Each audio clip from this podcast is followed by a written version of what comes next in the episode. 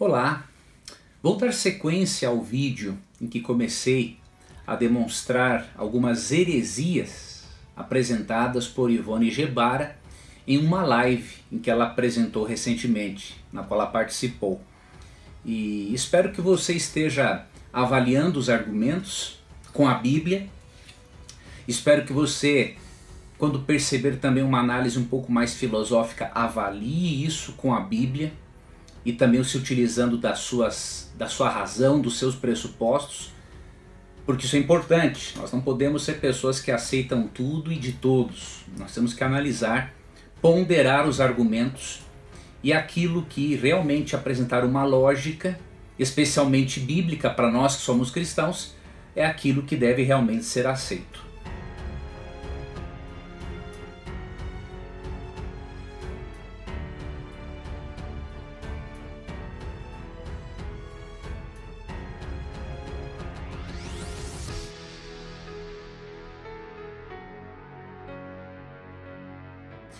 Vamos continuar. Eu vou continuar aqui no ponto 12 do que eu anotei quando assisti a live, que Gebara disse uma outra coisa também, que foi o seguinte: infelizmente as doutrinas não aceitam mitos, né? Realmente, as doutrinas bíblicas não têm lugar para mitos, porque doutrinas são verdades que emanam da verdade absoluta que é Cristo.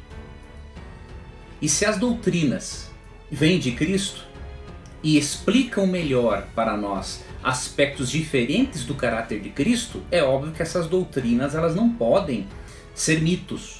Se elas fossem mitos, então Cristo também seria um mito. E o apóstolo Paulo nos diz por que, que não devemos jamais permitir que doutrina seja considerada mito. Né? Então, em Colossenses 2, 8 e 9, ele diz assim: Não permitam que outros os escravizem com filosofias vazias e invenções enganosas, provenientes do raciocínio humano, com base nos princípios espirituais deste mundo e não em Cristo.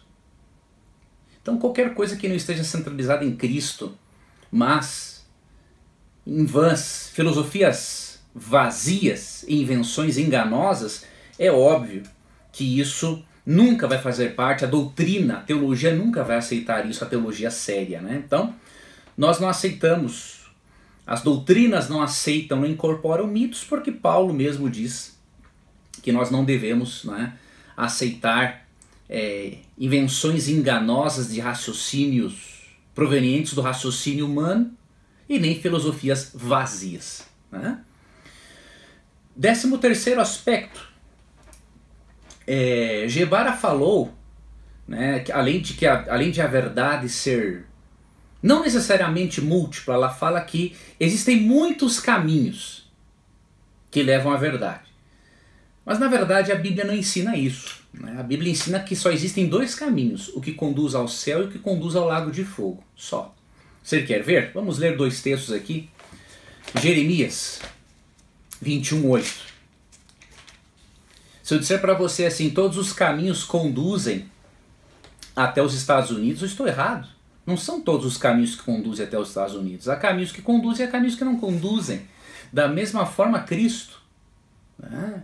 Dizer que todos os caminhos conduzem a Cristo é a mesma coisa que dizer que todos os caminhos conduzem a uma cidade, a um país e tudo mais. Não é verdade. Né?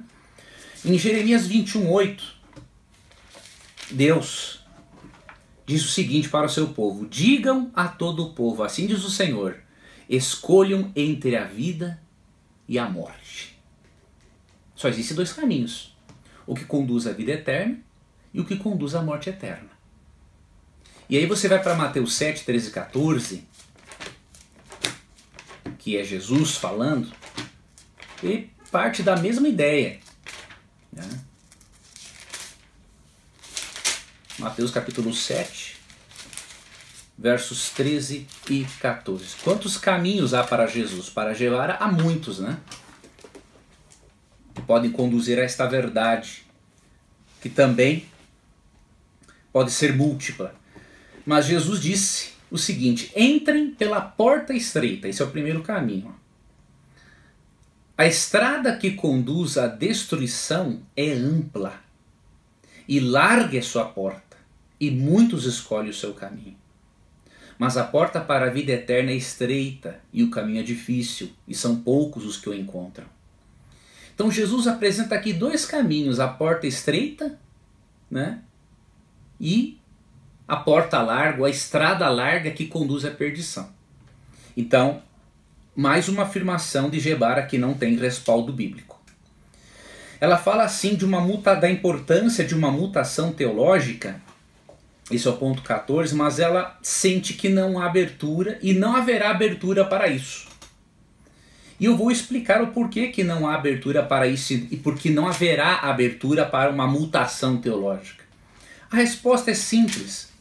Jesus não autorizou que se fizesse nenhum acréscimo e que retirasse nem mesmo um assento da lei de Moisés. Então, se não é para tirar nem mesmo um assento, não se pode fazer uma mutação teológica. Então, diz o texto: Não pense que eu vim abolir a lei de Moisés ou os escritos dos profetas, vim cumpri-los. Eu lhes digo a verdade: enquanto o céu e a terra existirem, nem a menor letra ou o menor traço da lei desaparecerá, até que todas as coisas se cumpram. Então, neste ponto, é, Ivone está certa.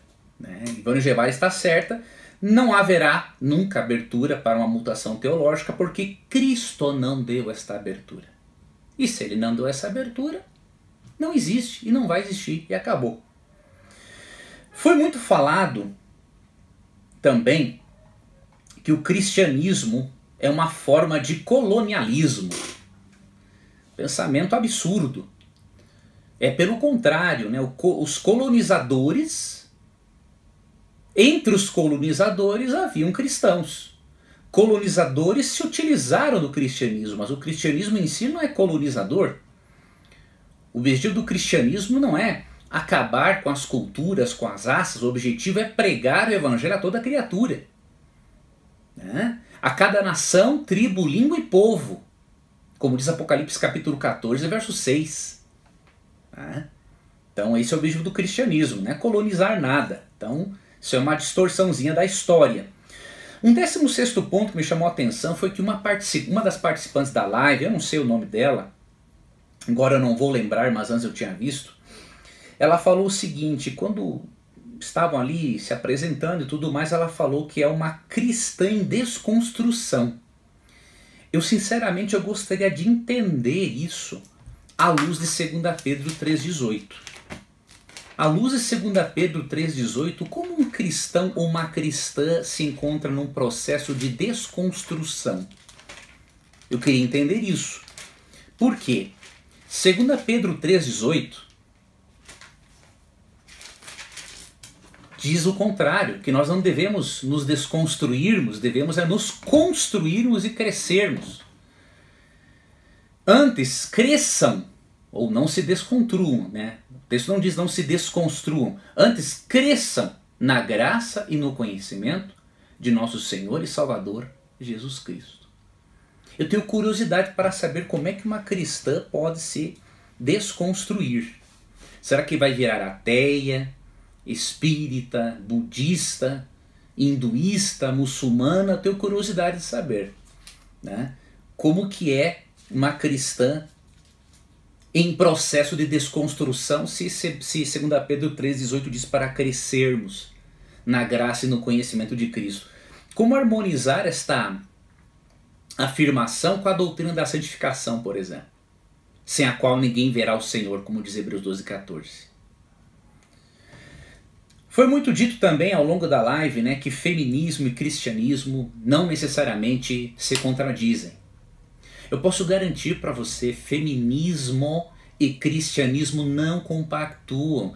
Você pode querer, você pode é, berrar, espernear, não compactuam. Não há mistura entre luz e trevas. Se você ler sobre julgo desigual em 2 Coríntios 6,14, não é apenas o casamento entre pessoas crentes e descrentes, é a tentativa também de unir ideologias que não podem ser unidas. E aqui eu quero recomendar para o internauta este livro aqui. de Ana Caroline Campagnolo. Feminismo, perversão e subversão. O bom é que é um livro escrito por uma mulher cristã de princípios, né? E ela faz uma, uma abordagem bem interessante aqui sobre o feminismo. E você vai ver que não tem como uma cristã autêntica ser feminista. A cristã tem que ser feminina. Feminista não tem como. Tá? Então este livro eu recomendo.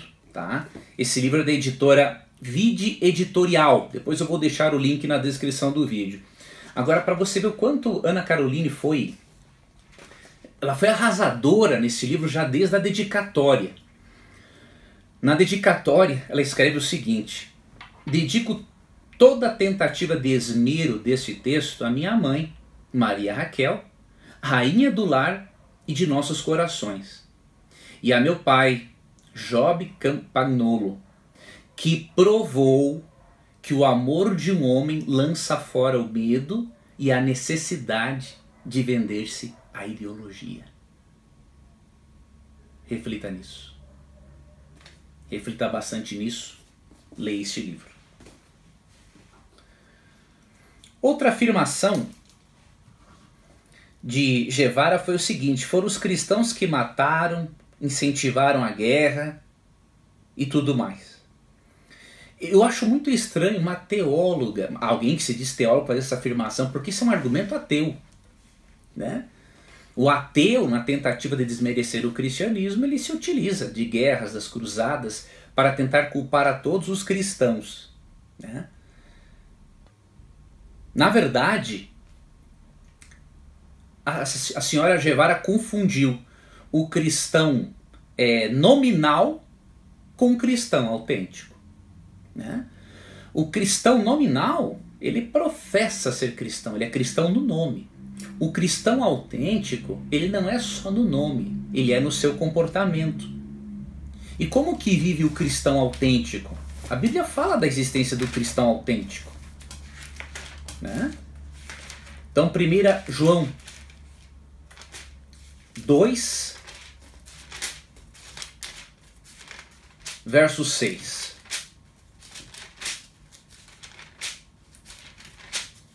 Diz assim: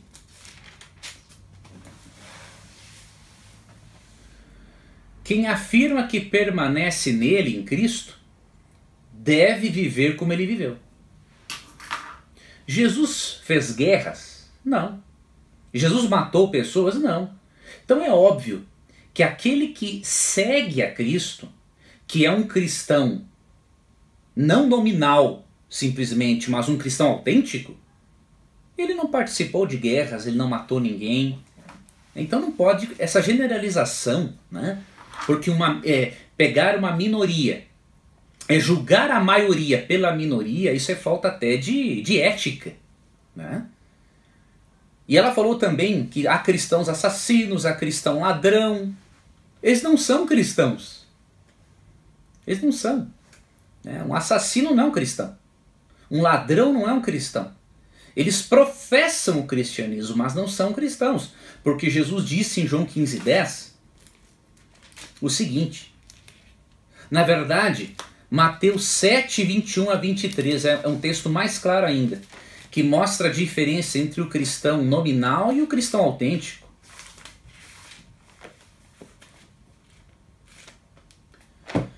Mateus 7, 21 a 23. Nem todos que me chamam Senhor, Senhor entrarão no reino dos céus, mas apenas aqueles que de fato fazem a vontade de meu Pai que está no céu. No dia do juízo, muitos me dirão: Senhor, Senhor, não profetizamos em teu nome, não expulsamos demônios em teu nome e não realizamos muitos milagres em teu nome? Eu, porém, responderei: Nunca os conheci. Afastem-se de mim, vocês que desobedecem à lei. Então você percebe Aqui fala de cristãos nominais e autênticos. Os nominais podem até fazer milagres em nome de Cristo, mas Cristo vai dizer para eles: Eu não vos conheço. Agora, os cristãos autênticos, eles obedecem à palavra de Deus. Tá? Então não fazer essa confusão, é até uma falta de ética, né? julgar a maioria pela minoria, considerar o todo pela parte. Tá? Eu quero ler aqui para você uma citação de um livro. Depois eu vou recomendar mais alguns livros para vocês. Esse aqui é de Lee Strobel, Em Defesa da Fé. Na página 276, você vai ver que um ex-ateu que se tornou cristão, ele fala que existem muitos cristãos bons, que jamais fariam guerra, jamais matariam pessoas. E que essa tentativa ateística, né, ou da autocrítica de julgar o todo, a maioria pela minoria, é até uma demonstração de infantilidade. Patrick Glynn, né, um ateu que se tornou cristão, ele escreveu o seguinte, está aqui na página 276 do livro Em Defesa da Fé.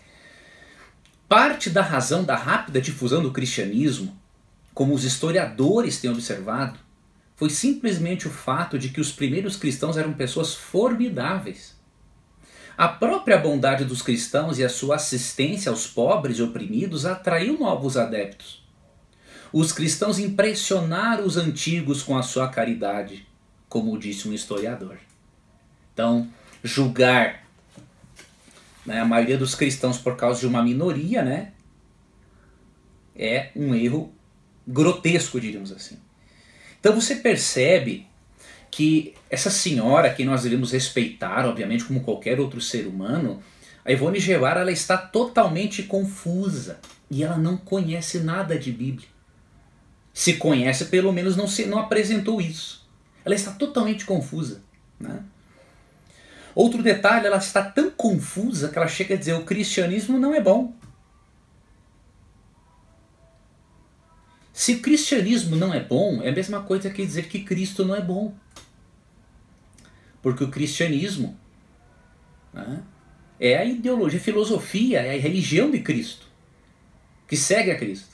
Agora, se você dissesse assim, que existem cristãos que não são bons, aí tudo bem. Agora, dizer que o cristianismo não é bom, o que, que é bom então? O espiritismo, o maometanismo, o islamismo? Agora, o cristianismo não é bom? Claro que é bom. Tanto, tão bom é que os apóstolos, com exceção de João, morreram martirizados pela fé que eles tinham.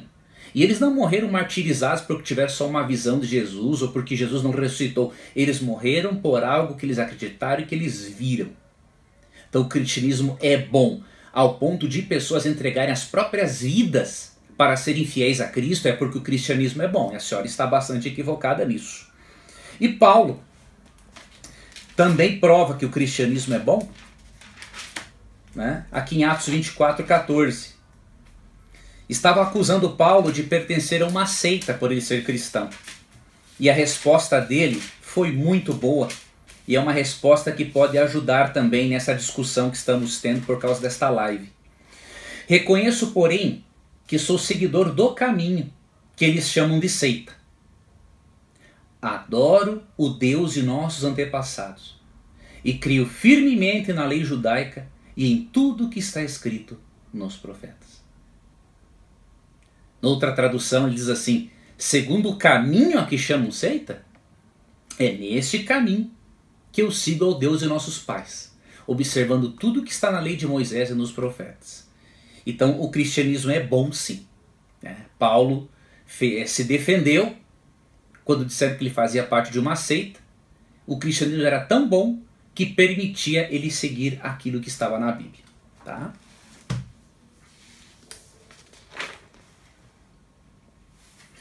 Vigésimo ponto.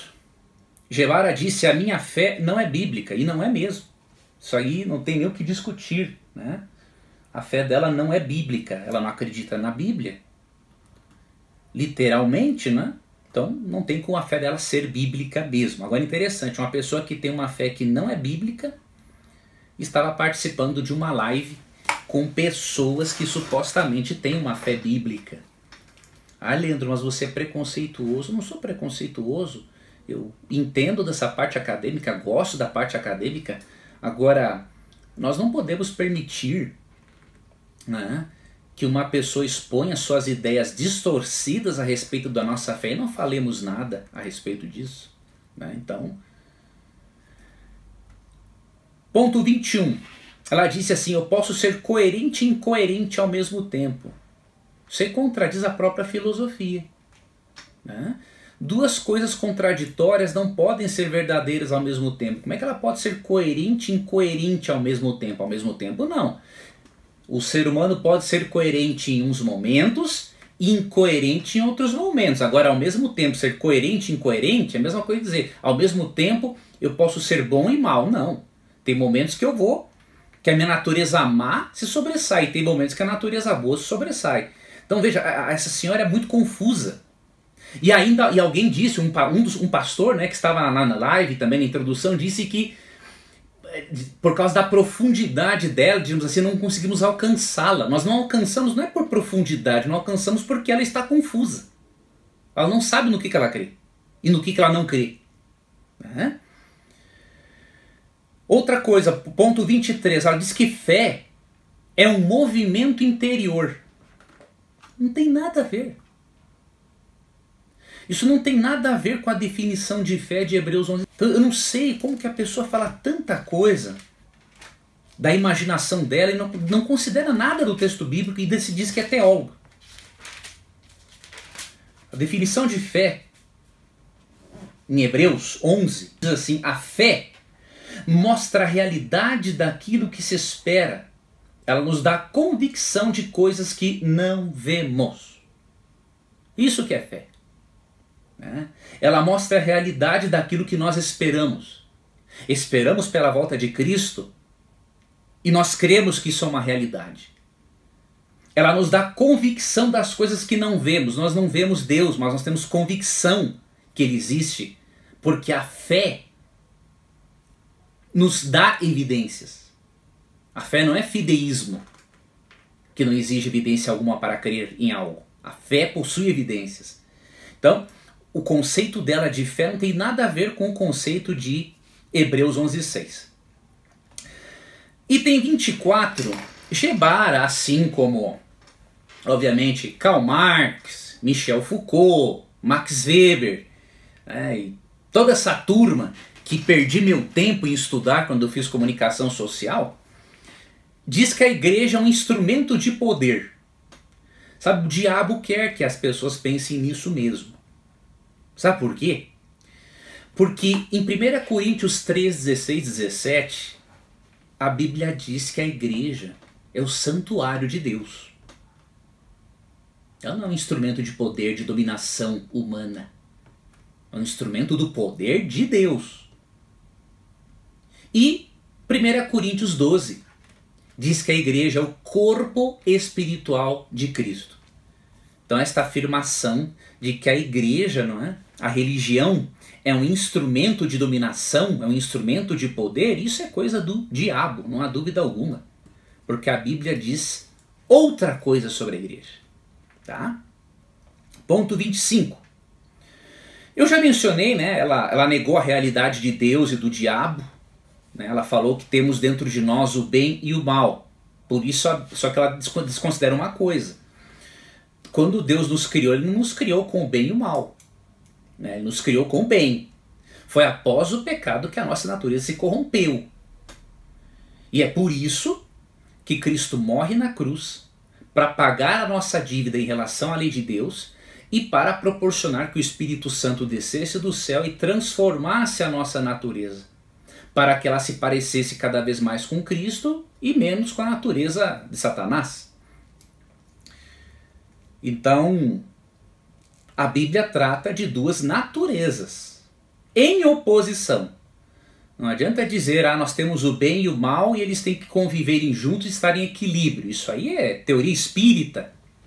Isso não é teoria bíblica. Né? É, diz 1 João 5, Deus é luz e nele não há treva nenhuma. Então, outro erro gravíssimo. Ela também disse algo muito interessante e triste ao mesmo tempo, né? Diz assim: é pura ingenuidade crer que a Bíblia é a mesma hoje. Na verdade, ingenuidade é a falta de conhecimento que essa senhora tem de hermenêutica bíblica, né? Como ela pode dizer que a Bíblia né, que ingenuidade crer que a Bíblia é a mesma hoje. Não é ingenuidade nenhuma. Primeiro, nós temos cerca de 5.700 manuscritos do Novo Testamento com as suas poucas variantes, mas que comprovam que o texto que nós temos em mãos é o mesmo, que saiu das mãos dos autores originais. Temos os manuscritos do Mar Morto, descobertos em Qumran. Tem cópias, tem manuscritos de todos os livros do Antigo Testamento, com exceção de Esther, datados com mil anos, alguns com mil anos antes de Cristo. Você pode pegar esse manuscrito mais antigo e comparar com o mais recente e você vai ver que é praticamente a mesma coisa. O que muda são palavras, sinônimos e algumas variantes que não afetem nada a doutrina bíblica. Então, como que a senhora pode dizer que ingenuidade crê que a Bíblia é a mesma hoje? A Bíblia é a mesma que são dos mãos profetas. O Espírito Santo, ele supervisionou né? Ele não só inspirou a Bíblia, mas supervisionou quando, ela, quando a Bíblia foi copiada. Né? E outra coisa, sobre hermenêutica, é importante eu dizer por que, que falta, por que, que a ingenuidade dela afirmar isso, porque qual é a preocupação da hermenêutica bíblica? É justamente o alvo principal do intérprete, da pessoa que usa a hermenêutica, que é a ciência que interpreta o texto bíblico, é compreender o propósito original do autor e em tentar entender como que os leitores originais compreenderam o texto. Depois que se faz esta análise, né, essa exegese, ou seja, extrai do texto aquilo que ele quer dizer, aí você faz a aplicação homilética. Torna o texto relevante para a pessoa, para a cultura na qual ela vive. Né? Então, sinceramente, é, é muito difícil você crer que a pessoa tenha estudado algo de hermenêutica bíblica quando ela afirma isso.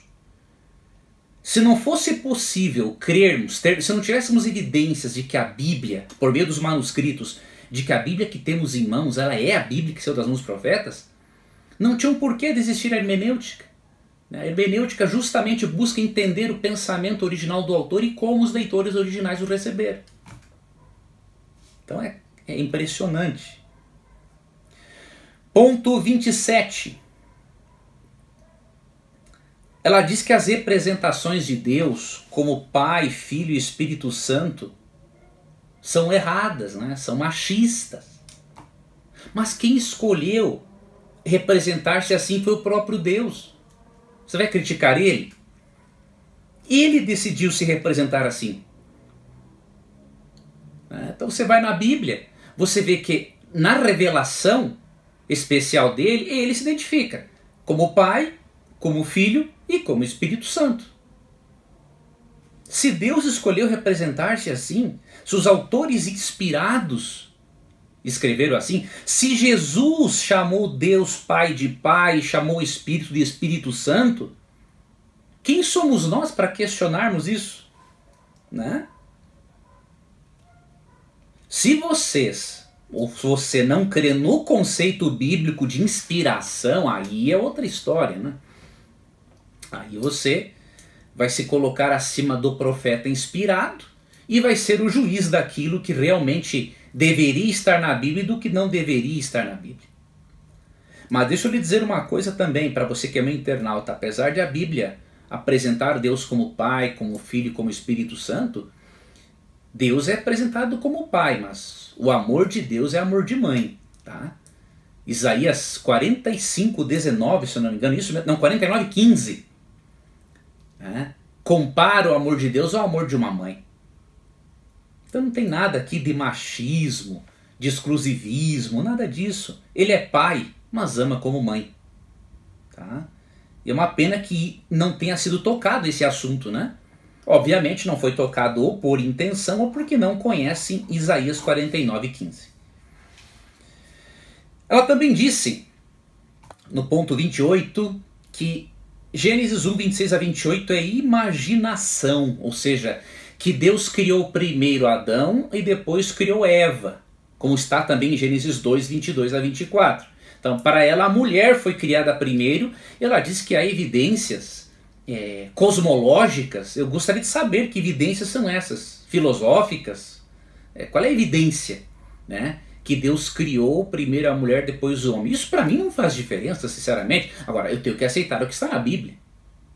Se Deus criou primeiro o homem ou a mulher, o que importa é que nós existimos e que somos criaturas dele. Agora, se ele diz que ele criou o homem e fez a mulher da costela de Adão, né, é óbvio que o homem foi criado primeiro. Agora, enquanto ela diz que Gênesis 1, 26 a 28 é imaginação, Jesus não diz que é imaginação.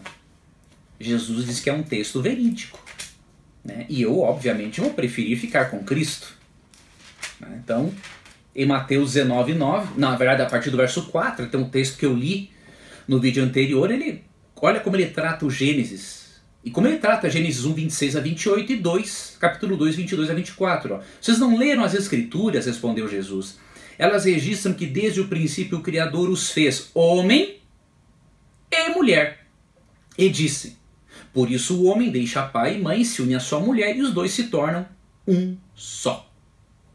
Então Jesus disse que o homem foi feito primeiro, depois a mulher, e que Deus os uniu em uma só carne, em um só por meio do matrimônio. Jesus não considerava, não é, imaginação a crença de que Adão foi criado primeiro e depois Eva. Então eu vou ficar, obviamente, com Cristo, né? Não vou ficar com esta ideia incoerente. Incoerente é uma palavra até pequena para descrever o que a senhora Ivone Guevara, Guevara afirmou. Outra afirmação dela, olha bem, isso aqui é, é típico da alta crítica, né? Que tenta desmerecer, o sobre, tirar o sobrenatural da Bíblia. Né? É, isso aqui é, é, a teologia liberal, né? É, ensinada por Rudolf Bultmann, né? que dizia que o, Cristo não ressuscitou. Na verdade, ele ressuscitou para os discípulos que sentiram isso, que vivenciaram isso, mas não quer dizer que ele tenha ressuscitado mesmo. Então ela falou assim: ó, os cristãos acham que Jesus ressuscitou. Essa afirmação é grave. Os cristãos não acham, os cristãos têm que ter, o cristão tem que ter certeza. Por quê? O que, que Paulo disse?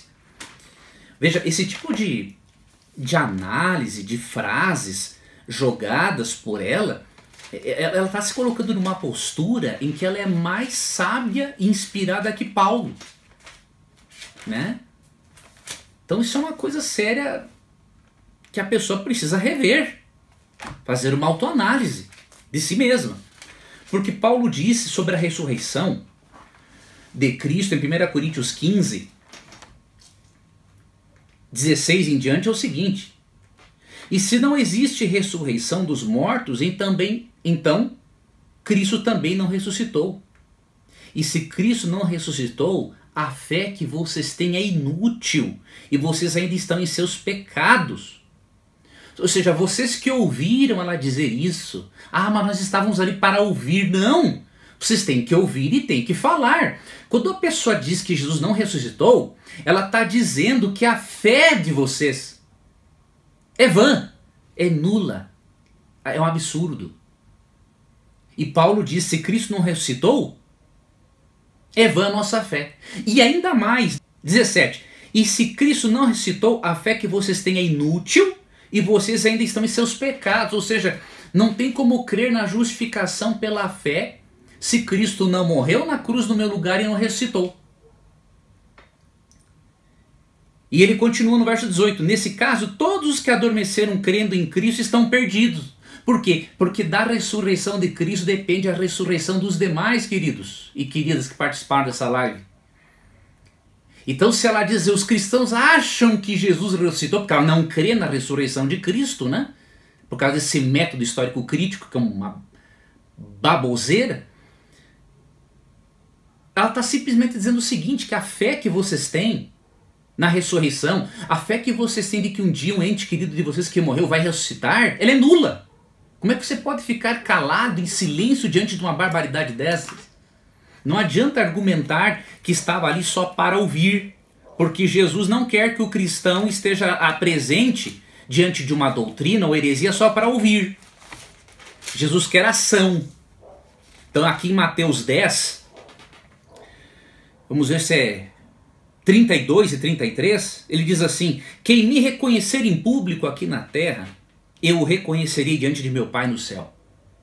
Mas quem me negar aqui na terra, eu também o negarei diante de meu Pai no céu. Vocês negaram a Cristo. Mesmo não intencionalmente. Quando ouviram ela falar mal da ressurreição e não disseram nada, sendo vocês cristãos. Né? Ponto 30, estamos chegando no final. Ela disse que aceitar a Bíblia literalmente é trair o espírito do nosso tempo. Que absurdo afirmar isso. Na verdade, não aceitar a Bíblia literalmente é trair a verdade, é trair Jesus Cristo. Porque em João 17, 17 ele disse: Santifica-os na verdade, a tua palavra é a verdade. E em João 10, 35, Jesus disse: E a Escritura não pode falhar. Jesus via a Bíblia como a palavra de Deus. Então, crer na literalidade da Bíblia não é trair o espírito do nosso tempo, é, na verdade, tentar corrigir esse espírito de ceticismo e levar as pessoas de volta ao Criador. Na verdade, não crer na literalidade da Bíblia é trair a verdade. É menosprezar o Espírito Santo. Porque em 2 Pedro 1, 21, a Bíblia não diz que ela possui simplesmente uma autoria humana, de forma que você pode tratar, lidar com a Bíblia do jeito que você bem entender. Diz assim, verso 20: Acima de tudo, saibam que nenhuma profecia nas Escrituras surgiu do entendimento do próprio profeta, nem de iniciativa humana. Esses homens foram impulsionados pelo Espírito Santo e falaram da parte de Deus. Ou seja, o Espírito Santo impulsionou os profetas para falarem da parte de Deus para as pessoas de todas as épocas. Como diz Isaías 40, verso 8: Seca-se a erva e cai a sua flor, mas a palavra do nosso Deus permanece eternamente. Então não é uma traição do espírito do nosso tempo entender a Bíblia literalmente. É, é uma traição à verdade e um desmerecimento da obra do Espírito. Entre aspas, desmitificar a Bíblia, tirar o sobrenatural da Bíblia como se a única realidade, como se a realidade única que existisse fosse só a nossa humana.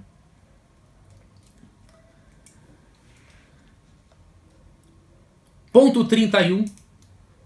Claramente se viu que a, a, essa senhora é tão confusa que ela chega até a afirmar panteísmo.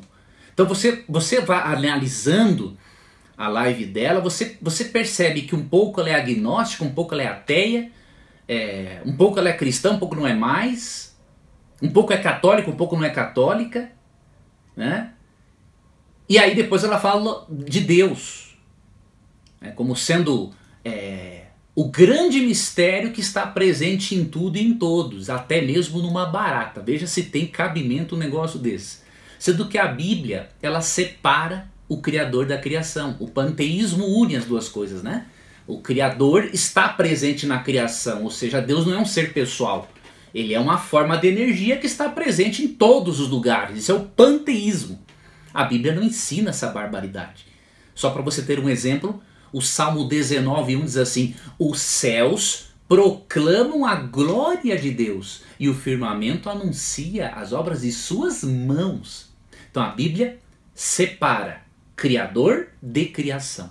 Algo que Ivone Guevara não faz mesmo. Tá? Ponto 32.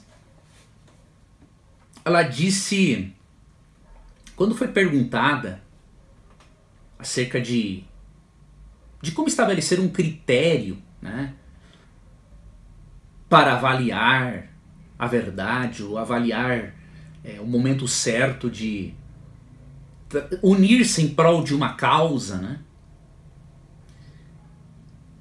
Ela disse assim que a pessoa tem que se perguntar, perguntar para outra, né? Você também está sentindo o que eu estou sentindo?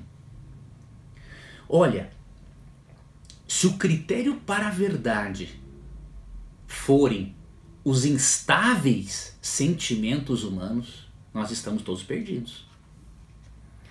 O critério para a verdade não são os instáveis sentimentos humanos. O critério para a verdade é um assim diz o Senhor. É o que Jesus diz em João 14, 6. Eu sou o caminho, a verdade e a vida. O critério para a verdade não são sentimentos humanos instáveis. Né? O critério é Cristo, é a Bíblia. É aquele livro que em João 10,35 Jesus diz: não, a Escritura não pode falhar. Tá? Ponto 33, estamos chegando ao ponto 34 e finalizaremos esse vídeo.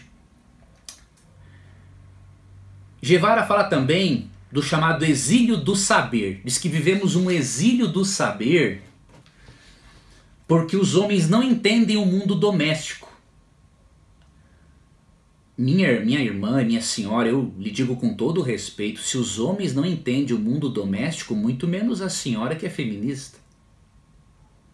E eu, sinceramente, eu, isso aqui para mim não serve. É, desde que eu me conheço por gente, a minha mãe ensinou o meu irmão e a mim a fazermos tarefas de casa, né? lavar roupa, fazer pão. Então, meu irmão e eu sabemos nos virarmos. Né? Então, o homem não entende o mundo doméstico. Não sei de onde que a senhora tirou isso. Se alguém na sua família não entendeu o mundo doméstico, isso não significa que todas as famílias sejam da mesma forma. Né? E ali veio uma pérola na live. Com esta aqui eu vou finalizar. Não vou, ainda tem mais uma pérola. Mas essa aqui foi, foi, foi de matar. É, uma moça fez uma citação da obra, de uma obra de Clarice Lispector, né? E Ivone Gebara disse que quando ela fez essa citação de Clarice Lispector, essa irmã fez teologia. Como fazer teologia da obra de uma pessoa que não escreveu sobre teologia? Eu tenho muita curiosidade de saber como é que é possível isso. Não sei, ou eu sou muito burro e não estou percebendo as coisas, ou tem alguma coisa errada com essa afirmação dela. Então, ao citar Clarice Lispector, que não escreveu sobre teologia, você fez teologia? Da onde? Fazer teologia é você criar conhecimento teológico, tendo como pressuposto a existência de Deus. Por isso que é teologia. Então eu não sei como achar teologia na obra de Clarice Lispector. Né? Mas Gebara consegue fazer isso. Então ela tem que nos ensinar, tem que nos esclarecer mais, nos ensinar mais como é que se faz teologia de um livro que não trata de teologia. A mesma coisa que eu querer é, falar sobre astronomia de um livro que, que, que me ensina a estudar inglês. Não tem lógica, não tem cabimento. Teologia, eu tiro de teologia. Filosofia, eu tiro de filosofia. Concluindo, a senhora Ivone Gebara não sabe se é ateia, agnóstica, teóloga, panteísta, deísta, ela não sabe. E não é à toa que a própria denominação católica não dá espaço a essa senhora. E por isso eu aconselho a você, minha internauta, seja feminina e não feminista. Não perca a sua feminilidade. A sua feminilidade é uma das coisas mais lindas que o Criador fez e que dão beleza e sentido ao nosso planeta. Então seja feminina sem ser feminista. E se você parar para pensar, as duas coisas são antagônicas. Quero concluir com um pensamento de Ellen White. Ellen White foi cofundadora do Adventismo E ela era uma mulher, mas ela não se via como vítima. Ao contrário, ela era uma mulher atuante, cristã de verdade, pregava, foi cofundadora do movimento Adventista Sétimo Dia e tinha a Bíblia como a sua regra de fé. E outro detalhe interessante, Ellen White nunca sentiu necessidade de ser feminista para se autoafirmar ou buscar o seu espaço na sociedade. Para ela bastou ser feminina e cristã. E vou finalizar com este pensamento dela para ver, para mostrar, queridos, com todo respeito, que ao vocês ouvirem a teoria panteísta desta senhora, vocês desonraram a Deus e não terem falado nada. Ela diz na página 601 e também 602 do livro Evangelismo o seguinte: a teoria de que Deus é uma essência que penetra toda a natureza é um dos mais sutis artifícios de Satanás. Vou ler de novo. A teoria de que Deus é uma essência que penetra toda a natureza é um dos mais sutis artifícios de Satanás. Representa falsamente a Deus e é uma desonra para a sua grandeza e majestade. Quando Guevara apresentou essa visão panteísta de Deus e vocês não falaram nada, vocês desonraram a grandeza e a majestade de Deus. Eu tenho que ser bem franco com vocês, meus irmãos e irmãs, porque coisas eternas aqui estão em jogo. E ela continua. Os que continuarem a manter essas teorias espíritas, como no caso de Guevara, hão de sem dúvida deitar a perder sua experiência cristã, cortar a ligação com Deus e perder a vida eterna.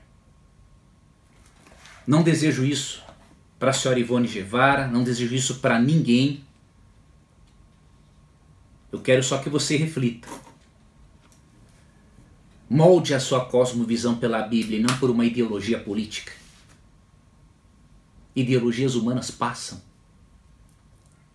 Mas como diz Isaías 40, verso 8, a palavra de Deus permanece eternamente. E eu finalizo perguntando uma coisa.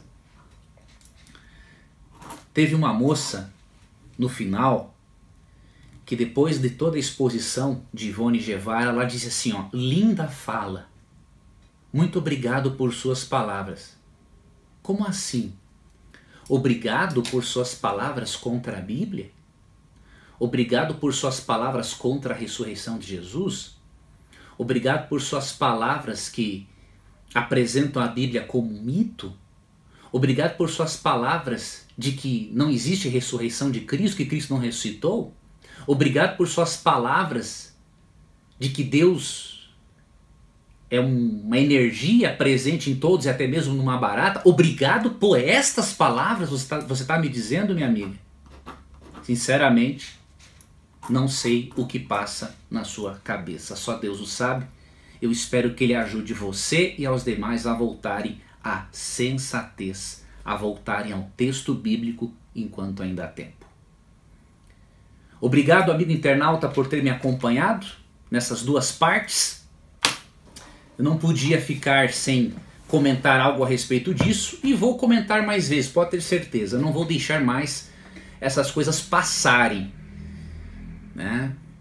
Quando eu ver alguma coisa dessas distoante com a palavra de Deus, não me interessa quem for, não me interessa filho de quem seja, sobrinho de quem seja, filho de neto de quem seja, pai de quem seja, canal de quem seja. Propagou heresia, vai ser combatido. E eu quero aproveitar para indicar alguns livros para você, para você precaver-se contra as heresias né, apresentadas por Ivone Guevara, tá bom?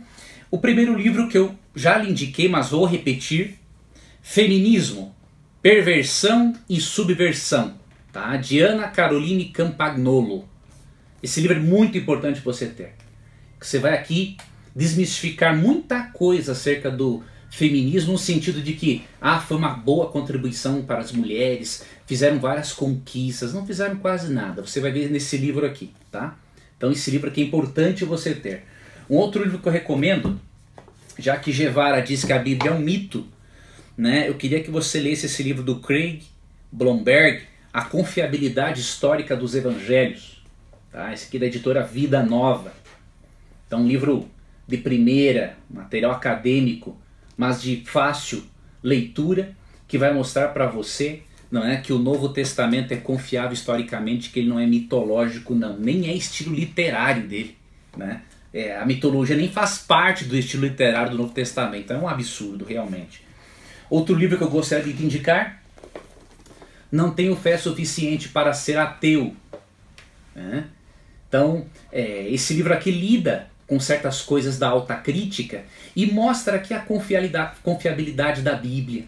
Então seria bom também esse livro para você refutar esse tipo de live que não acrescenta em nada para a nossa vida espiritual.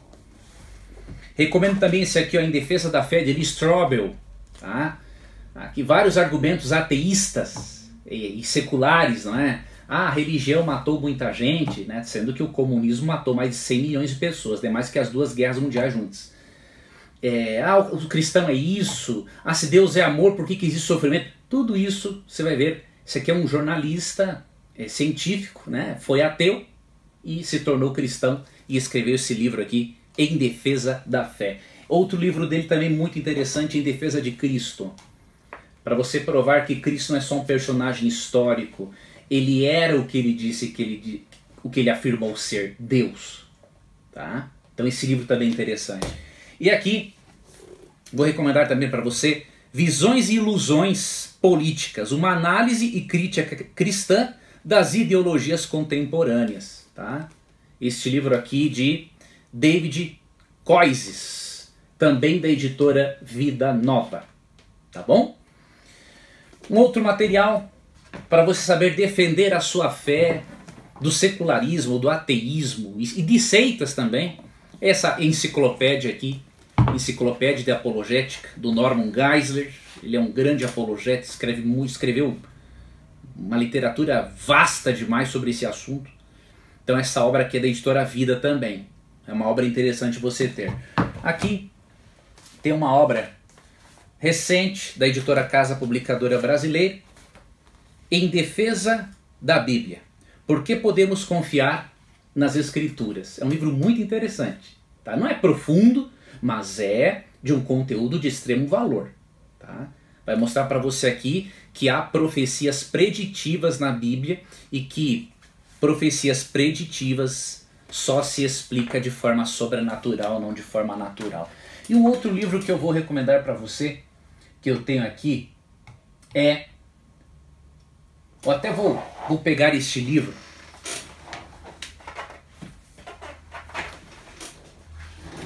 Esse outro livro que eu recomendo para você, esse aqui, ó, A Mente Esquerdista, as Causas Psicológicas da Loucura Política. Esse livro foi escrito por um psiquiatra, tá? E que também tem experiência como psiquiatra forense. Então não é um livro simplesmente de uma abordagem, ah, isso aqui é uma é uma linha política falando mal de outra, não tem nada a ver, tá? Isso aqui é psiquiatria, psicologia, tá? Então você esse livro também seria interessante você vai ver que a mente esquerdista revolucionária ela começa a ter problemas ali pela adolescência. Então até você vai entender melhor as pessoas que têm essa mente revolucionária você lendo esse livro para poder ajudá-las. E até ajudar a você mesmo se você for uma dessas pessoas. Tá bom? Então esses são alguns dos livros que eu indico para você dessa vez. Que Papai do Céu te guarde e nos vemos num próximo estudo.